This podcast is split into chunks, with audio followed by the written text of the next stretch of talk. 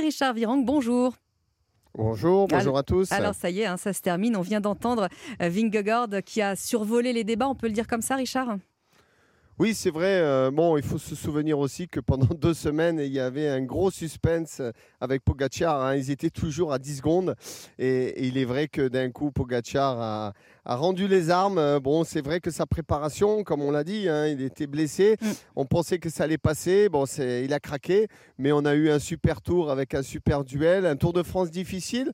Heureusement qu'on a eu quand même une, victoire euh, française, Victor Lafay, qui nous a gagné la deuxième étape. Et, et les Français qui, sont placés au classement général, 9e et 10e, David Godu euh, et, Guillaume Martin. Mhm. Voilà, tout à fait. Donc euh, écoutez, aujourd'hui, bah, c'est les Champs-Élysées, c'est les sprinteurs qui seront à l'honneur. Hein. donc euh, est-ce que Philipsen va, va s'imposer pour une cinquième victoire? C'est vraiment possible hein, parce que beaucoup de sprinteurs ont rendu l'âme hein, sur ce tour. ce tour difficile avec certaines chutes et, et la montagne qui était quand même vraiment présente.